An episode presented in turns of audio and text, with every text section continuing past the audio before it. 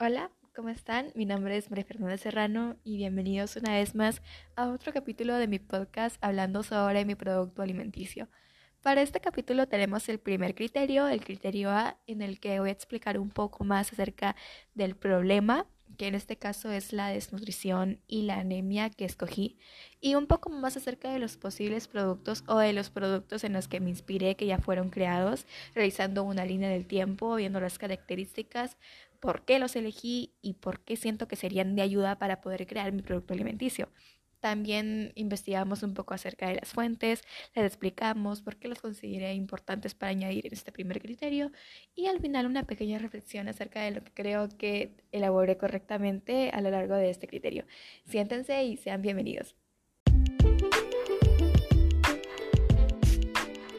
Para empezar al primer aspecto en el que detallé un poco más el problema de la desnutrición eh, analicé un poco el problema y considero de que la desnutrición es un problema mundial, al igual que la entrevista a una amiga cercana en el que también me dijo lo mismo. Por lo tanto, estamos eh, teniendo el mismo tipo de ideas sobre este problema. Considero de que sería bueno elaborar un producto alimenticio que ayude a estas personas, más que nada a estos niños con esta enfermedad o con este problema a poder seguir adelante con su desarrollo físico y psicológico y a la vez que se desarrollen de una mejor forma o de la forma común que no pueden hacer debido a la falta de nutrientes y vitaminas que les proporcionaría tener una buena alimentación. También vemos un poco lo que es la anemia, por qué escogí realizar unas barras de cereal específicamente para poder evitar que los niños sigan padeciendo de anemia para poder controlar y mejorar sus niveles de hemoglobina.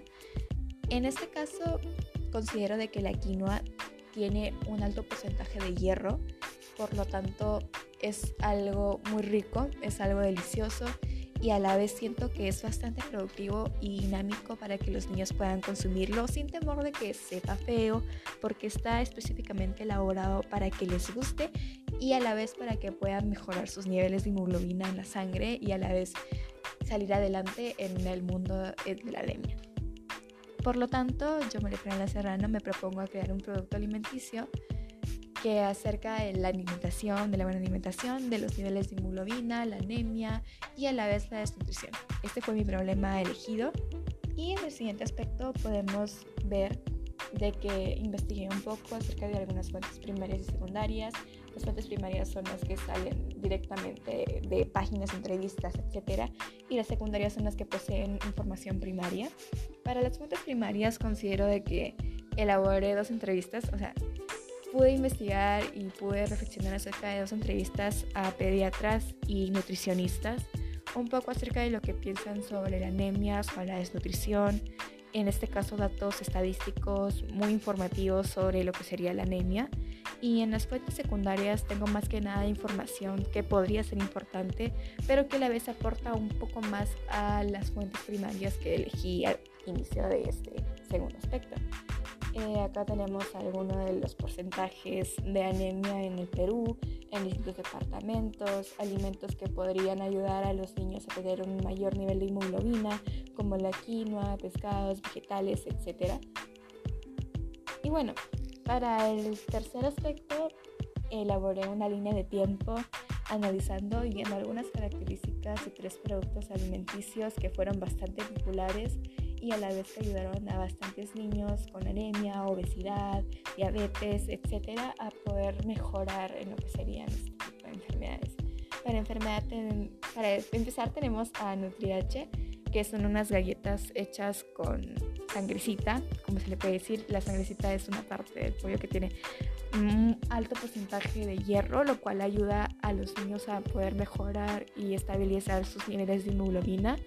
Para el segundo tenemos a Coco Bites de un grupo de licenciados en nutrición que crearon al igual galletas para poder combatir la obesidad y diabetes. Y las barras energéticas que fueron creadas en 2018 por la Universidad de Argentina, Universidad Nacional de cuyo Facultad de Ciencias Aplicadas a la Industria.